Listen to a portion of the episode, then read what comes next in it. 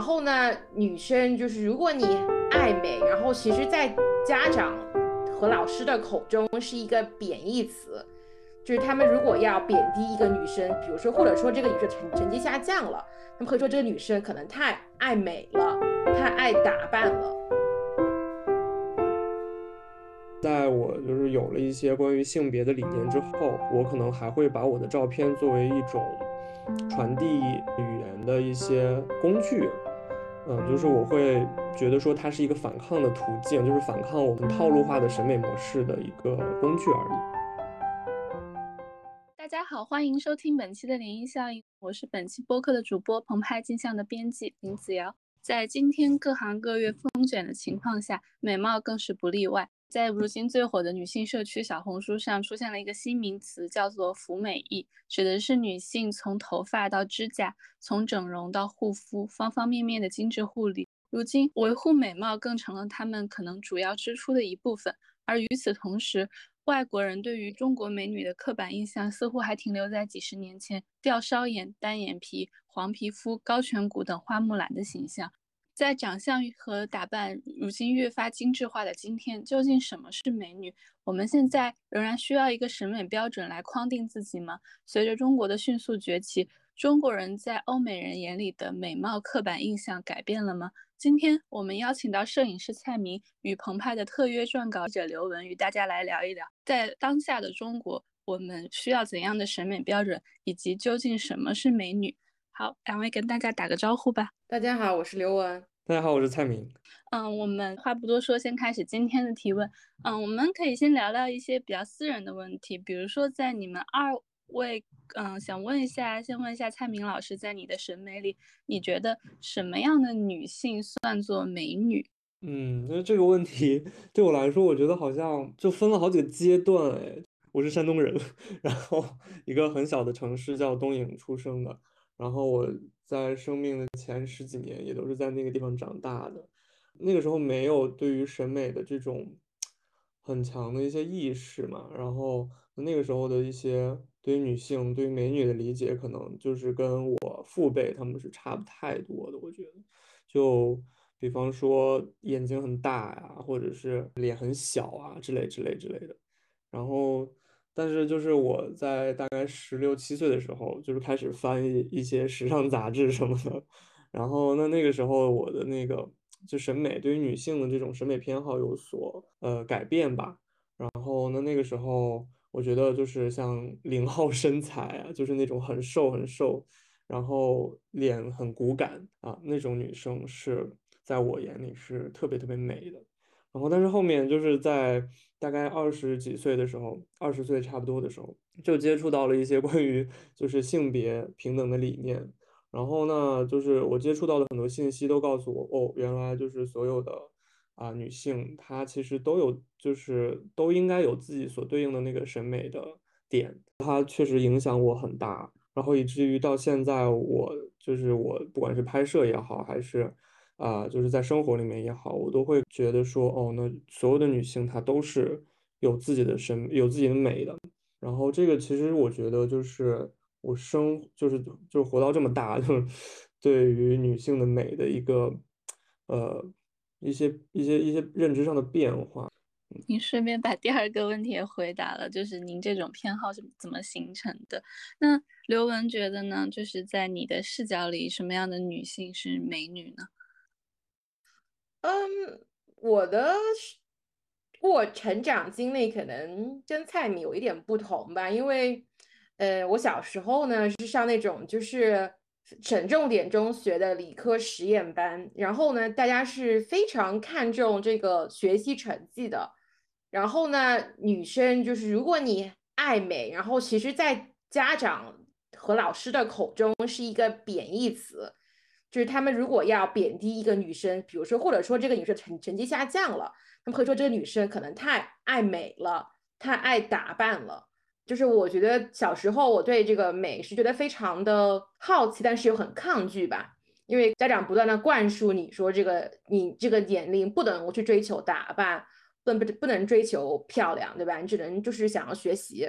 然后后来的话，然后到我出了国，然后就是。我真正开始建立所谓的审美观的时候呢，因为呃，遇到了一些好朋友，就他们在美国生活的一些记者呀、导演呐，然后跟他们聊过天，他们就提到了，就是说他们在美国拍摄一些这个摄影作品的时候，他们是不喜欢修图的。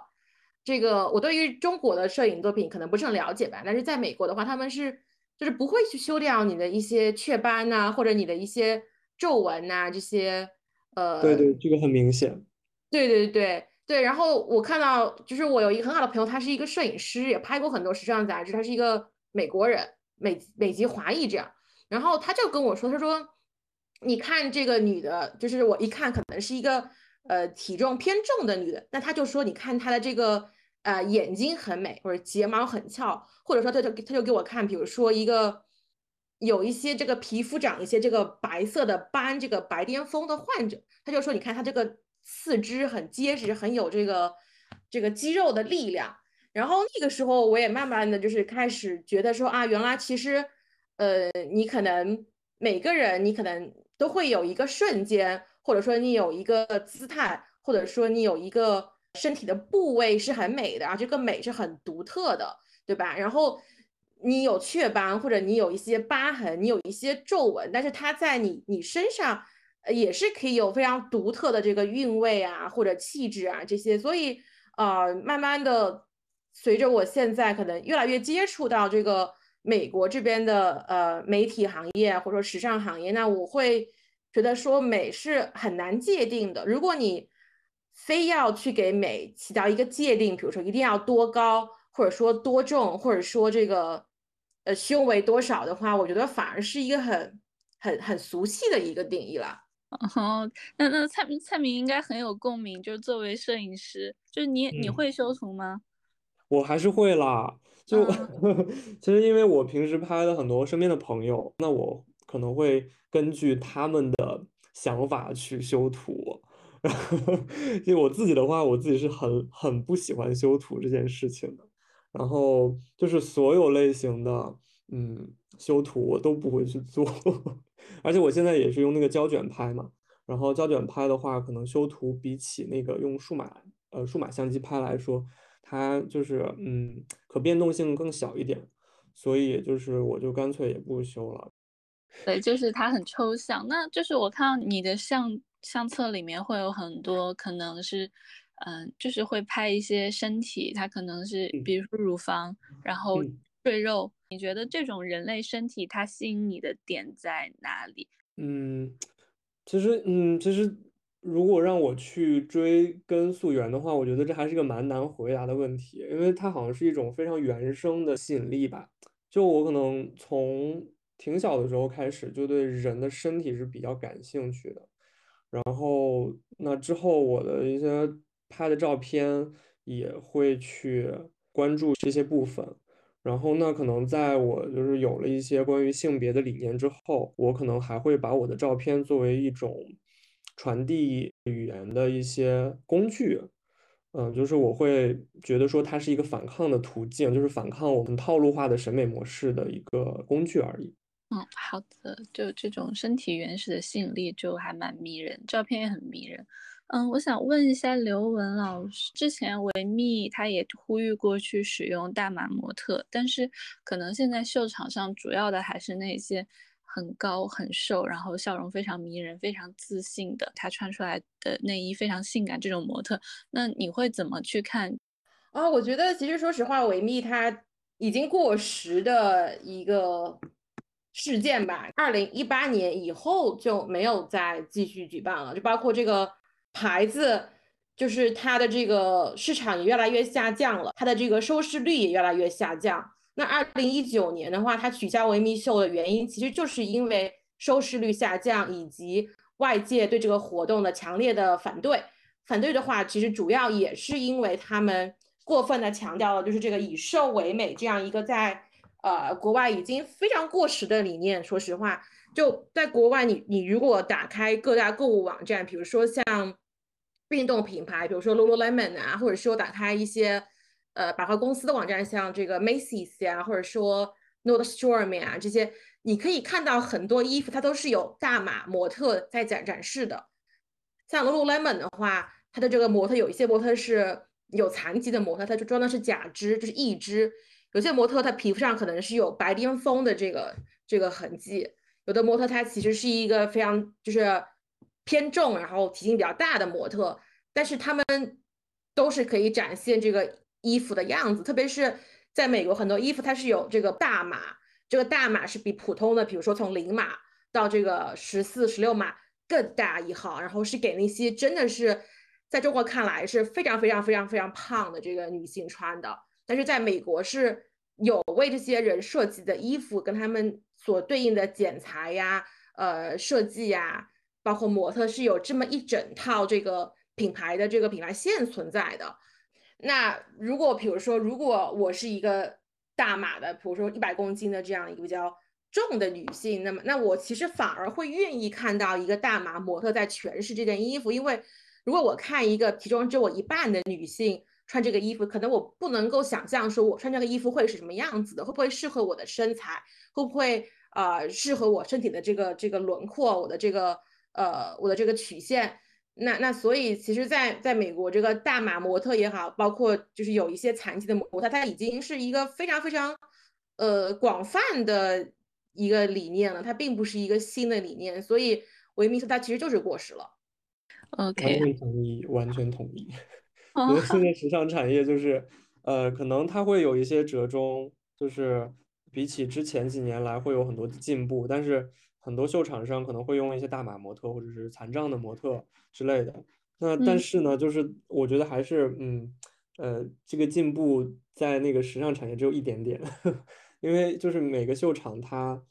对于，呃，比方说你如果是残障的模特。那你还是得要身高高挑、很瘦的。那如果你是大码模特，那你的大要恰到好处，就是大到恰到好处。比方说你的胸围、你的臀围要好，要大，但是你的腰围还是要细，就是它在这个方面非常的划水折中，就是没有没有真正做到那种多元化的审美。它对于每个模特还是有非常强的要求，而且占据这个。秀场的主导位置的绝对还是非常传统意义上的零码模特，然后但是刚才呃刘文说的那个，就是像 Macy's 就这种百货公司，他们的那个呃展示也好，还是就是他们卖的商品也好，那这个我觉得是在呃市场上是比较呃一个重要的环节。它比起那些就是飘在天上的那种嗯时尚产业来说，它其实更加的有进步吧，就是可能比起很多年前。就是没有可能没有市场上没有那么多在销售的给专门的大码人士，或者说呃就是呃身体就是身体，比方说跟其他人就是不太一样的一些残障的朋友的一些空间，他提供了这样一些空间给到啊给到现在的就是大众女性。嗯，而且最近我在刷那个有有的时候会偶尔刷到一些短视频。就是一百五十斤的美女切土豆，就是那种短视频嘛。然后 就他们会就是快速换装，就是比方说半秒钟就换一套衣服，跟着那个音乐的节奏。然后就是一百五十斤的女生切土豆。然后但是最后他们，我就能明显的感觉到，就是一开始他们展示的那个一百五十斤的身材，跟他们穿上那些衣服之后。展示的那个一百五十斤的身体是不是一个身体？就是他应该是有修图或者是那个视频的那个调整身材，然后他就是为了展示那个更好的那种服装效果卖衣服，然后就会在那个穿上那些好看的衣服之后，然后再把自己修一下，就好像自己，嗯，比方说我有一百五十斤，那我穿上这个衣服也也会达到那样的就是更瘦更美的效果，嗯。它虽然是大码，但是它最后的那个审美取向还是如何显瘦，对，包括他用的这个呃 filter，然后也好还是什么也好，它都他的目标都是为了让这个嗯胖的女生看起来更瘦。嗯，哎，那聊到这个，我想问问两位会要怎么看 BM？他其实在美国一点都不火，就是我不知道为什么他在 国内被捧的这么火，但但在。美国它是一个那种，就是给 high school 高中生穿的一种衣服，它并不是一个成年女性会常去购买的一个快消品牌，它不是，嗯，因为它非常小码，所以就基本上是给高中生穿的一些一些衣服，因为它的这个呃剪裁也也很普通吧，就不是那种呃适合在工作中穿的剪裁。嗯，它能在中国火起来，我觉得全靠的中国的那种对于女性的白幼瘦的那种审美倾向，所以它才能火起来，就是根本跟它的设计啊、剪裁啊，然后公众接受度啊没有，就是在它原生国家的那个公众接受度是没有关系的。我觉得能怪能够在东亚火起来，就是因为就是男性的这种对于女性的审美想象。对，我想问一下刘雯老师，就是去年那个三只松鼠使用小眼睛模特的时候，然后大量被批辱华，你要怎么看待这个事件？嗯，就是我觉得要说辱华吧，就只能我当然不能够代表所有的华人，但我只能说我自己并没有觉得她被冒犯，就我觉得她是一个长得挺好看的女生，然后挺俏皮的。我觉得这件事情之所以这么出圈，是因为三只松鼠这个牌子，它是一个国民的品牌，它不是那种传统意义上的时尚圈里面的，它就是会这种广告，这种流出来的广告，它会呈现在就是很多公众面前。我看了一下那种微博评论区，其实骂的很多，然后我觉得他们可能会觉得说，那这种女性形象其实是欧美的男性对于中国女性的这种审美想象。就是这不是自己的，就是不是属于中国男性的，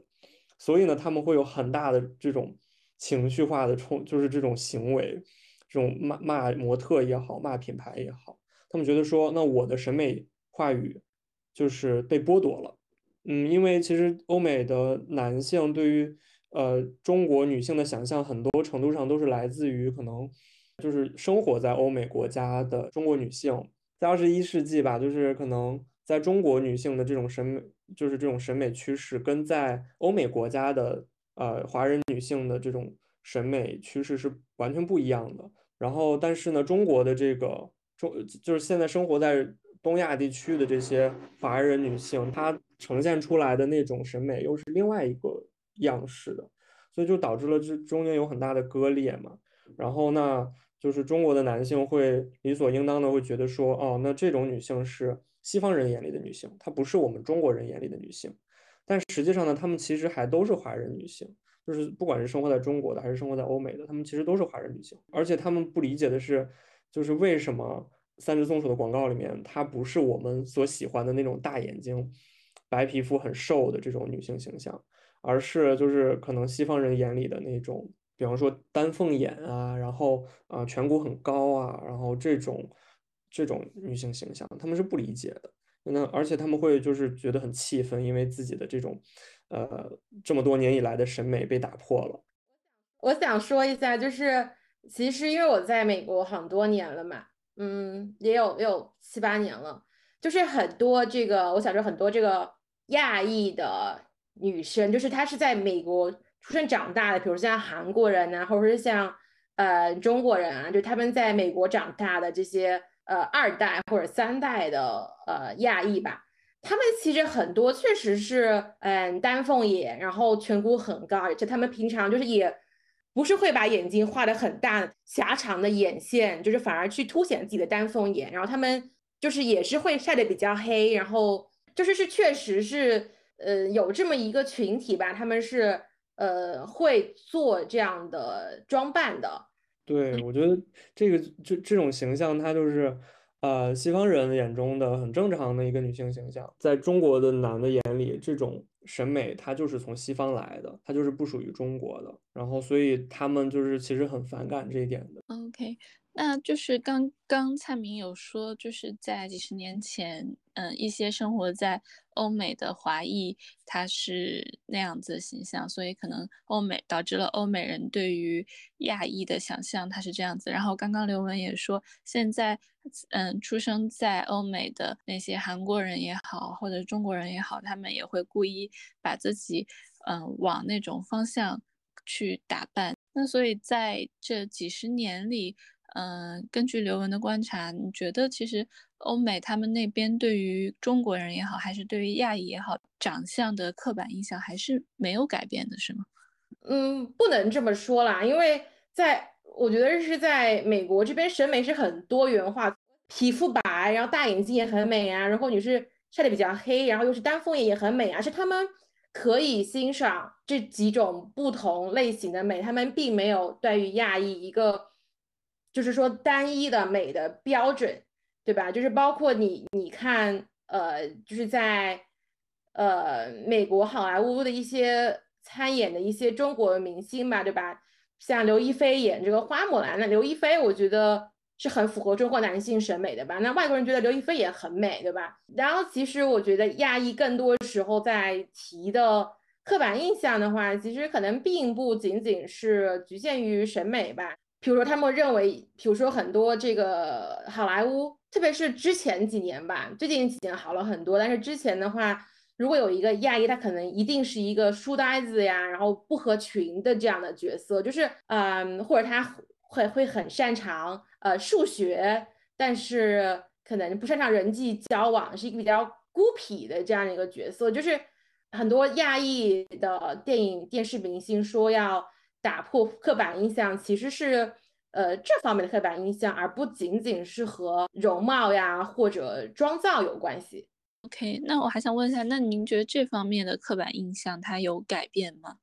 啊，我觉得有有，嗯，当然就是真的是最近可以非常明显的感觉到，就是亚裔在这个主流的这个电影电视圈里面的这个代表人越来越多了。比如像上汽的这个主演，像刘思慕呀、阿夸菲娜呀，然后他们也是挺呃挺，就是也不是。不是说火到最火吧，但是也是颇有这个知名度的。然后包括像呃，最近有很多亚裔，然后在美国，然后开这个脱口秀，比如说像呃，上周我去的这个呃，Jimmy 欧阳，就是在那个好莱坞电视剧《硅谷》里面演了一个角色的这个啊男明星。然后包括像这个黄阿丽，对吧？就她也是一个是个亚裔呃，慢慢的就是亚裔在这个主流的。呃，娱乐圈的代表人物越来越多了，所以我觉得对于人们了解亚裔、破除刻板印象是很有帮助的。那我想问一下，可能现在在时尚圈，就是欧美的那种话语权或者欧美的主流审美，它多大程度上影响了中国的时尚圈？中中国的这个时尚产业它起步很晚嘛，然后可能也就是在我们就是。抛出就是民国时代的那种中国原生的那种时尚不说的话，那中国的就是当代的这种时尚，它是可能是从八十年代才开始发展的。但是就是中国时尚产业，因为不管时尚产业跟那个呃艺人的这个产业还是有很强的关联性的。那中国就是对于艺人的这个，在这种环境下，就是中国的女明星永远都是还是长着那个东亚男生喜欢的那种脸。然后，但是模特的话就是完全相反的一个状态。然后它其实两者之间还是非常割裂，但是又同时存在于中国的时尚产业当中的。现在我们传统的，无论是中国或者是亚裔男性的审美，它可能是还是会更偏向于大眼睛、白皮肤、高鼻梁这种。然后这种也是很多女生现在的项目吧，就是现在整容已经成了家常便饭了。大家会要怎么看？我觉得这种。欧式大眼审美其实，嗯，也是比较呃现代的审美了吧？因为比如说我们看这个民国时期当红的那些明星，像呃阮玲玉，我记得她就是那种丹凤眼，但它很漂亮，对吧？嗯。然后而且比如说你你看一些这种七八十年代的港星，他们也不见得都是这种欧式大双眼皮，然后尖下巴，很多人其实长得是各有韵味，然后他们。也很红，对吧？也很漂亮，所以我觉得就是呃，欧式大眼，我觉得就更像是一种就是比较现代的一种审美观念。然后我自己个人认为，它反而是就确实是被这个对于西方文化的这个憧憬或者崇拜而影响得来的，就它并不是传统的中式的一个审美，因为中国你这个人种。本身的特质其实就五官的轮廓没有那么深邃，对吧？然后五官可能会更更柔和一些，对吧？所以，我我认为这个其实已经是一个比较现代的审美观念了，是近期才流行的。嗯，其实我也觉得，就是呃，中国女性不论是就是那种欧式大双眼皮，还是更加就是符合亚洲人长相特质的这样的一个眼睛，它的整容范式其实还是往大里去整，而不是往小里去整。呃，阮玲玉他们那个年代的那个，就是像上海，它其实最时尚，中国最时尚的地区嘛。然后那很多女性她其实都是那种会画比较细长的眼线。然后勾勒出一个比较亚洲化的一个审美状态的，但是就是近些年来，就是这种不管就是这种整容的范式，全都是把眼睛往大里整，不管是整成什么形状，都是往那种更大的这个角度去整。然后鼻子也是往肯定是往垫高，而不会去削骨。所以现在还蛮有意思的，像中东很多女性，她们会觉得她们的鼻梁很太高了，所以她们会去削那个鼻鼻子上的骨头。去专门做一个很很很严重的一个很大的一个手术，去削掉那个鼻子上的骨头。然后，但是在中国的话呢，中国女性就是拼命把那个鼻子垫高。嗯，就对，就是像鼻子削削低，也是之前刘荣应该跟我说过，就是美国那边很流行一个整容项目，是吗？美国其实最流行的是隆胸，对，所以其实美国人也有自己的整容需要，还有丰唇，丰唇现在的需求也非常大。是被卡戴珊带的吗？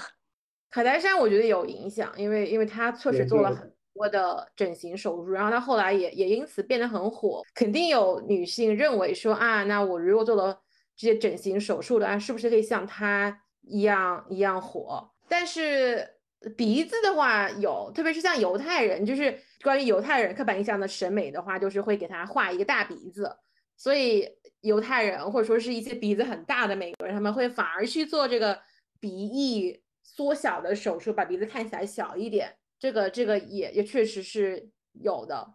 呃，我很好奇，就是说，可能现在在中国小红书上那些再精致一点的美女，可能是中国整容模板。那么卡戴珊他们家族是不是美国的网红整容模板？呃，肯定是的。他们的火是因为他们整的容，他们的容貌给他们带来了这样的机遇。所以也有也有人会用他这个整容的模板来去整容。我觉得他最最后面背后其实应该是那种流行文化吧。就不管是就是近些年来也好，还是说我们再往前推很多年，比方说那个梦露的时代，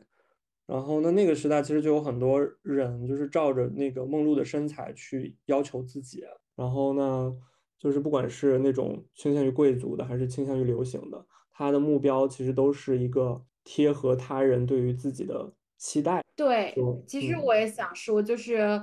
像 Blackpink 呀，或者 BTS 这些韩流在美国是非常非常火的。在韩流的熏陶之下，我也看到一些美国的美美妆博主，然后开始画一些让他们脸看起来更亚裔、更平面的妆容。说这个流行是在变化的，那美国人他们也有这样。一个追逐流行的趋势，这个是很正常。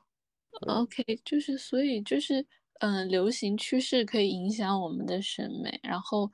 比如说，可能如果其实中国，我刚刚会想问说，大家为什么会以欧美人的脸作为自己整容范本，也是因为就是刚刚蔡明说的，它是一个很现代的审美。嗯，然后所以就是可能中国在古典一点的审美，它甚至它会像唐朝，它会用以丰腴为美，然后嗯，在缠足的风气起来以后，他们就会有三寸金莲，然后走起路来弱柳扶风这种美。就是我们是不是说我们的审美，或者说人本身的审美，它本身就可能是非常容易被塑造的，吸收的资讯也不是很多，阅历也不是很深，所以他们突然。被一件事情影响之后，他们可能就会很上头，然后就会去模仿那些明星的打扮啊、妆容啊，或者甚至想要去整容。我觉得这个是很正常的。那我觉得，就是我们今天为什么就是在这儿聊女性的这个形象的，对于自我形象的这个呵呵 这个选择的变化，就是我会觉得说，就是不管是从几千年前，还是一直到现在。就是每个年代都会有一个比较明显著，或者说每一个地区，然后每个年代都会有不同的女性对于自己审美的期待。然后那其实这个我觉得归根到底，它还是一个，因为女性被客体化了嘛，就不管是从何从何种方式得来的信息，都会让他们有非常强烈的这种自我改变的冲动，或者说自我规约吧。我觉得别人会期待我成为什么样子，然后那我就成为什么样子。然后它是接受信息的影响非常大的。归根到底，就是我觉得它还是一个啊，因为女性的自我客体化太久了，就是上千年的时间，都一直在就是不断的去循环自我客体的这个过程。然后那，只是受到年代的不一样，受到生活生活的环境的不一样，受到这个周遭的文化环境的不一样。然后女性对自己的这种嗯审美要求，就是就是根据会根据这些所有的这些环境所变化。哦，我觉得社会对于女性要很美的要求或者说是需求是远大于社会对于一个男性要很帅这样的一个需求的。就好像宋慧乔火了之后，大家会说宋慧乔她这个什么发型啊，什么口红呀，什么妆容呀，她的鼻子长什么，眼睛长什么样。但是宋仲基也很火嘛，但是有很多男生说啊，我要去用宋仲基的，比如说同款的衣服啊，或者说同款的这个护肤品啊，或者说像他一样要去减肥啊，这种就是很少很少，就是当然也不是没有啦，但是是少很多的，因为就是社会对于女性容貌有有很很大的要求，就是他们要赏心悦目吧，对吧？我觉得有这样的一个需求存在。是的，而且这种需求它是，就其实不管是近几年还是就再往前倒几千年，它都是一直存在的。女性对于自己的这种容形象的要求，就是一直就是受制于啊，就是这种自我客体化的状态的。然后，所以就是男性，因为他没有这个部分，就是他不太会去受到这个形式的压迫，所以呢，就是他对自己的形象。一直以来都是没有特别大的要求的，可能直到近近些年吧，就是可能这种流行文化，它呃，它对人的在信息上的这个作用更加明显了，所以可能很多男性也会去呃自我要求自己吧，可能这两年就是尤其的明显。而且比如说对于女性容貌要求，比如有一句话叫“没有丑女人，只有懒女人”，对吧？它这个可能看似是在为女性的这个容貌开脱，但它其实上。给你扣了一顶更大的帽子，对吧？如果你不够瘦、不够美、不够白，对吧？那你是不是很懒呢？对吧？就是等于是他不光在审判你的美貌，也在审判你的这个品德、你的这个、你的这个价值。你的价值跟你的形象是完全绑定在一起的。就是女性，就是她只有有有姣好的容貌，才会有就是很好的品格，就是就是整个人。你不管是你的行为、你的思想，就是都最后都会跟你的这个形象所绑定，这是一个其实很很可怕的一件事情，而且就是这么多年以来一直在发生的事情。对，包括比如说你看到一些这个女性科学家或者女性这个奥运金牌获得者，她可能上了这个热搜啊，但是一定有留言说她可能不够美，或者不够瘦，或者你化的这个妆不好看，对吧？我我其实。呃，挺喜欢看体操的，然后呢，有的时候会看一些体操的这个世界比赛呀什么的，然后就会有人评论说啊，这个呃，这个体操运动员他这个画的这个眼线不好看，或者说他这个呃，谁谁谁很美，谁谁谁可能不太美。虽然他们是运动员嘛，他们的这个成功其实只是如果我把这个动作做出来，做得很好，拿了金牌，其实就很成功了。但是我觉得就是说，对于女性容貌的审判是无处不在的，哪怕这个人。在专业领域有有很高的成就，他也不能够避免他的容貌被 judge。嗯，美国人现在是以黑为美的嘛，我不知道有没有改变。这这因为这代表他们有钱和有时间去晒太阳，然后去晒成古铜色皮肤。但中国人现在主流社会还是会以白为美，因为呢代表着一种不必劳作，代表着富养。所以说，美是否源于一种？对人们对于优渥生活的一种向往，就是一种人们本质的慕强心理。这一点有没有会影响我们的审美呢？我觉得有吧，审美的标准，然后确实是在向这种上流社会靠拢吧。说像，因为特别是说你要把自己收拾的很美，那假设你是这种就是普通的工人，你其实时间资源性都很有限，你不会把很多时间精力分配在这个。如何变美的这个这这这一点上面，但是大家认为那些很美的，像超级模特呀、明星，他们其实是花了很多很多的精力和资源在变美上面的。他们有自己有私人营养师，有私人教练，然后他们去那种非常贵的健身房，然后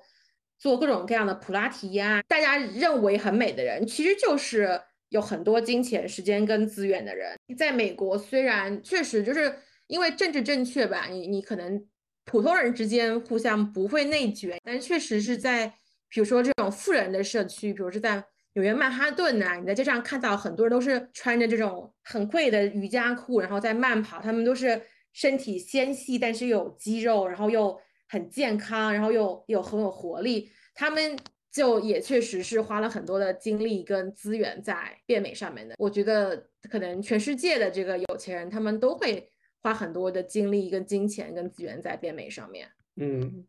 我觉得这个问题也是循环了好。好几千年了，就是可能从，比方说我们，可能大家会知道，就是之前的贵族生活，就是那没有那么有权势的贵族可能会去效仿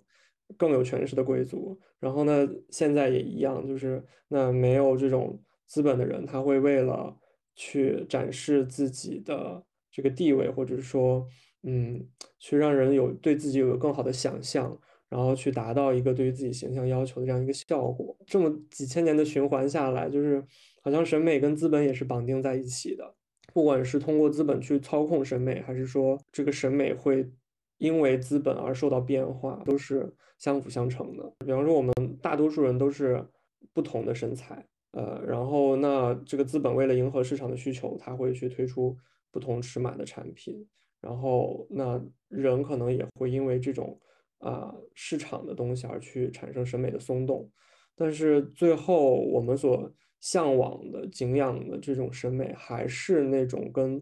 啊资本绑定的更紧的这种审美审美范式。就比方说当下会，呃，还是比方说在欧美会皮肤更，呃，还是小麦色，然后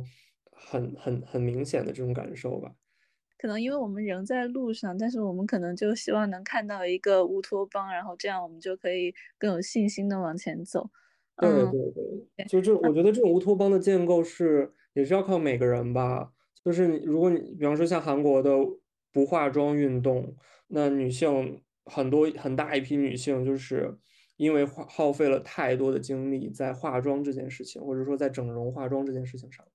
然后呢就会应运而生，就会有相应的这种。啊，权力的这种呃争取，就是我可以不化妆嘛？呃，那这些其实就意味着一种非常好的一个多元化的审美倾向。然后呢，其实每个人都可以做到这一点。我觉得就是这个维密秀的取消，对我来说其实就是一个挺有意义的争取，就是关于美的话语权的问题。因为维密秀它之前影响力很大的时候，它确实。呃，统治了关于美的话语权，特别是而且现在维密秀取消之外，很多时尚杂志它在美国的这个销量和它的话语权都在下降，就是因为网络时代的到来，那更多呃身材可能不是很标准的女性开始在网络上被人看到、被人见到、被人听到。那之前，比如说我可能看杂志、看报纸，可能只能够看到一种类型的女性。但现在我打开这个 TikTok 呀，或者我看 Instagram，可以看到很多各种各样不同的女性、不同的身材。在我看来，就是对于美的话语权已经是有有比较大的进步了。很多女性开始就是说，我不穿高跟鞋，我穿这个运动鞋，然后球鞋出门。这个包括很多明星，他们被拍到的时候，他们也穿的是这种瑜伽裤呀之类的。就是我觉得。呃，反正我周围能够感受到，就是这个美的话语权的转变还是比较显著的。对，是这样的。然后其实最近我有在刷一些那个 IG 上面的短视频，因为我不用 TikTok。然后那我会发现有很多残障的女性博主，就是去做美妆视频，去做美妆博主，或者说有很多啊，就是大码的。这个大码的博主，他会变成那种时尚时尚博主，他会成为时尚博主。然后呢，其实这些都是很好的趋势，就是它是一个撬动我们之前那些那些非常传统的美学概念的一个很好的方法。而且这个其实也是每个人都可以做的。有，比方说，我看到一个那个二十一三体综合症的女孩，然后她在呃她在那个 Instagram 上面应该有大概超过十万的粉丝。因为我我表妹，然后她也是一个二十一三体综综合症的患儿，那她是不是就可以做这样一件事情，然后去让大家更加了解，就是说哦，那每个人都可以去做去做这种 influencer，然后去做这种有影响力的人，就是不光是网红的意思啊，就是有影响力的人，然后去影响我们现今的这种还是更加屈屈服于这种传统流行文化的这样一个美学。我觉得真的是每个人都会有机会去这样去做。我其实有点好奇啊，就是因为在美国这边呢，就是有主流媒体开始有，比如说有这个为为这个女明星选这种大码的女 dancer 的选秀节目啊，也有这个呃化妆品牌专门去挑选大码模特来走秀。国内有没有这样的主流的媒体会做一些？完全没有。啊，就是我觉得最最近的能够呃打破一些东西的，呃一些非常传统的东西的，就是那个乘风破浪的姐姐吧。嗯，对，因为之前就是中国人对于明星的想象好像就是年轻人，就是对于他们的期待就是这样，很多就是女明星从此就是到了可能三十多岁之后就失业，就完全接不到拍摄。然后或者说一些作品，然后那这种节目的话，它还是会打破在年龄层面上的审美。据我很粗浅的了解，韩国应该是男生最注重打扮的国家之一了吧？就是他们可能也会化妆啊，会吹头发，然后会穿搭啊，然后就会经常会看到有人讨论说，其实，在韩国大街上走看到的男生可能会比女生在大众审美里的颜值要更高一点，所以说。嗯，这是就是就是刚刚也提到了反向凝视，就是你们会觉得反向凝视是一件好事吗？还是说其实它也会像正就是嗯现在可能是女性被凝视那样，充满着一种可能隐藏的危险？嗯，我觉得就是 在就是当下的这个性别政治的语境下来说的话，这件事情绝对是一件好事。就是因为我们对于女性的这种性性别凝这种审美凝视是很难去被撼动的，所以那为什么不去加强一下女性对于男性的这种审美的反向凝视呢？那刘雯觉得不是很好，就是我觉得凝视这件事情本身就不是一个很正面的词汇吧。就是如果你说这个男凝不好的话，为什么女性凝视是好的呢？男凝或者女凝？都有一套标准，我其实认为就是有标准就不是特别好，就是最好的就是应该就没有标准，大家就自己过得开心和舒服就好了。对，其实凝视本身它也是对对于一种多元化审美的破坏，破坏性的举动。就是我们如果想要追求一个多元化的，呃，就是单从审美角度来说，就是追求一个非常多元化的审美的话，也不应该有凝视这个东西在，就它本身是具有非常强大的破坏力的。好的，哦，好，谢谢两位老师。我们今天去讨论了我们当下的主流审美或者是多元化审美是受到什么因素的影响。我们可能在当下的中国，嗯，欧美的审美会对我们有影响，包括可能更源远流长的我们几千年来的社会舆论，或者是对于贵族、对于资本的追逐，或者是嗯性别。性别政治，或者是嗯性别构建一些生理性的东西，它的对立或者是它的周旋，会给我们带来对我们如今对于女性的审美拥有的影响。我觉得，只有当我们意识到我们到底是怎么被影响的，我们才能去选择让什么东西影响我们，或者是我们怎样去影响别人。我们才能去选择，我们应该去确立怎样的审美自信，以及我们希望怎样被影响，或者是我们希望我们生活在一个怎样的审美标准的世界里。然后，我也希望我们这期能够对我们仍在路上去扩展审美多元化的人有一些帮助。谢谢大家的收听，也谢谢刘文和蔡明来做客本期的联姻效应。拜拜。嗯，拜拜。拜拜。嗯，拜拜。